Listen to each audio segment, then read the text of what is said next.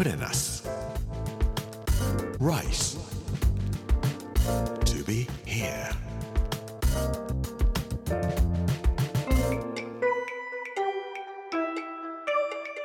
こんにちは。作家の山口洋二です。この時間はプレナス Rise to be here というタイトルで毎回食を通して各地に伝わる日本の文化を紐解いていきます。今週は山口県の巻。火曜日の今日はほげーほえーる近代化というお話をしたいと思います。プレナス Rice to be here. Brought to you by プレナス銀座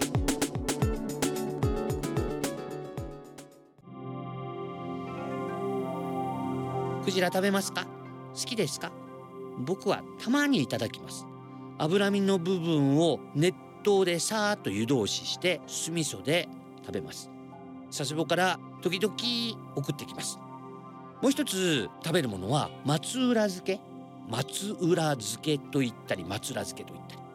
クジラの軟骨の部分を酒粕で漬けたものなんですけどもそれだけでももちろん美味しいものなんですけどもカンカンが素敵なんですよねこれね。クジラがもちろん書かれていますけども江戸末明治時代ぐらいのクジラを漁をしている人たちの姿を錦絵のような黄色や赤や青や派手な色を使ってパッケージしてある。綺麗だな古いなっていう感じで僕カンカン好きです。唐津で作られてるんですね。あの辺りクジラがいっぱいいるんでクジラ屋さんもたくさん唐津にもございますし佐世保にもございますしみんなでクジラを食べていたと思います。小学校の時の給食とかね出ていたという話もありますし僕もそういう風で食べたとは思います。ペリーがやってくるのが1853年ですけれどもその1853年頃というのは全世界でクジラを取っていた。でクジラを取りすぎちゃっていなくなってしまったんで日本の方にもやってきてみんなでクジラを取っていた。もちろん遭難したりするわけですし食料がなくなって水がなくなってというようなことがあって日本でも寄港させてください補給をさせてください鎖国しないで開港してくださいね。フランスイギリスアメリカロシアいろんなところから日本開港を目指すようにしてやってきたわけです。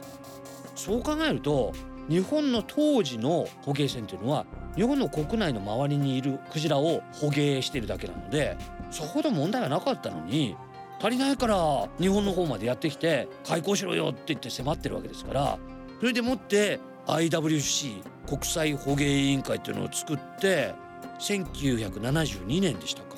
アメリカ合衆国の政府が商業捕鯨はやめましょうって言って捕鯨させなくなってしまったんですね。それまでも日本では松前漬けにしても湯通しのクジラにしても食べていたものがだんだんだんだん少なくなってしまって食べられなくなってしまうということになっているわけなんですけどもクジラを取っちゃいけない。それはクジラが絶滅危惧種になったからですね。それ取りすぎなんじゃん。それ取りすぎたのは日本じゃないよねって僕は思うんですけどもそういうのってみんなの責任なんでしょうかね。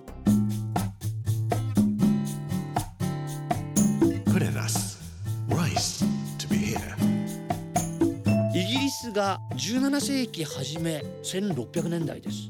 江戸幕府がちょうど開かれる頃なんですけどもノルウェーに捕鯨に出かけてその後オランダデンマークドイツフランスと続いてどんどんどんどんどんどんどんどん世界各国クジラを取って回ったんです。その当時って石油ってまだ発見されてなかったんですね。捕鯨をしてクジラの肉を彼らは食べないで油がいっぱいあるからといって油をろうそくそれからオイルランプのオイルにしてみたり機械を作った時に潤滑油として使う。それから石鹸を作る。マーガリンを作る。でなんとニトログリセリンっていうのもクジラの油で作れるんですよ。ダイナマイト作るためにもクジラが必要だったんですね。だから世界どこまででも行ってクジラを追い回して取ってしまう。石油があるとこんなことができるんだよっていうことが分かるまではとにかく日本のクジラの取り方すごいじゃない。油全部外国が買ってくれるよっていうんで明治政府がまとめて買ってあげて輸出するから取れというふうにやったそうです。その時に拠点になったのが下関なんですね。下関というところを政府が捕鯨の拠点にした理由は2つあるそうです。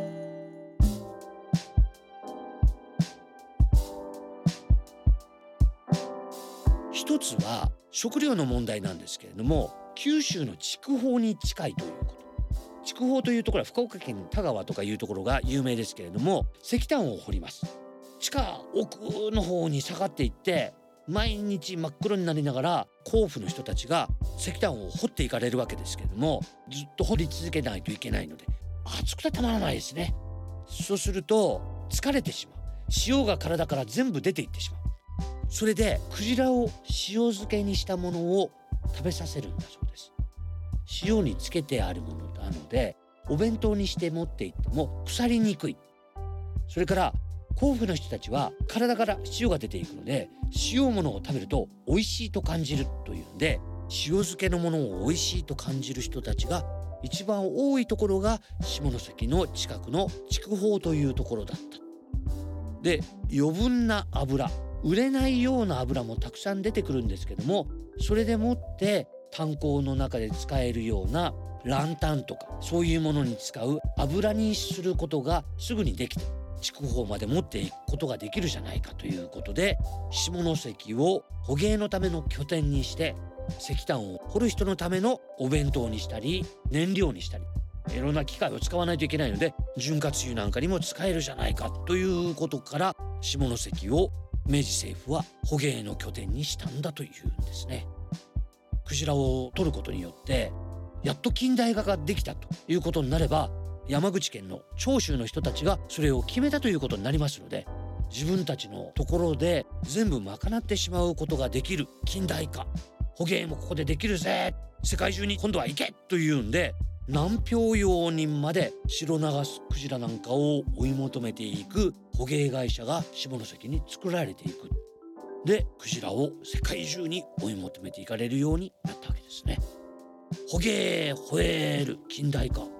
クジラがいなかったら近代化ができなかったと思うとそれはそれでやっぱりクジラって意味があったんだなと思います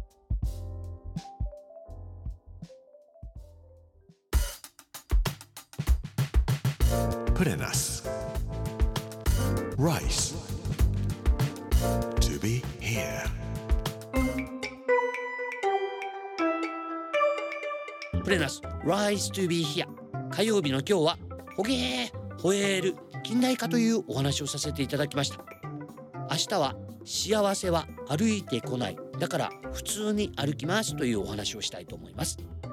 この番組はポッドキャストでもお楽しみいただけます。聞き逃した方やもう一度聞きたいという方ぜひこちらも聞いてみてください。プレナス Rise to be here Amazon、Apple、Google そして Spotify のポッドキャストでお聞きいただくことができます。この時間お相手は作家の山口洋二でした「レナス」「ライス・トゥ・ビ・ヒア」「・」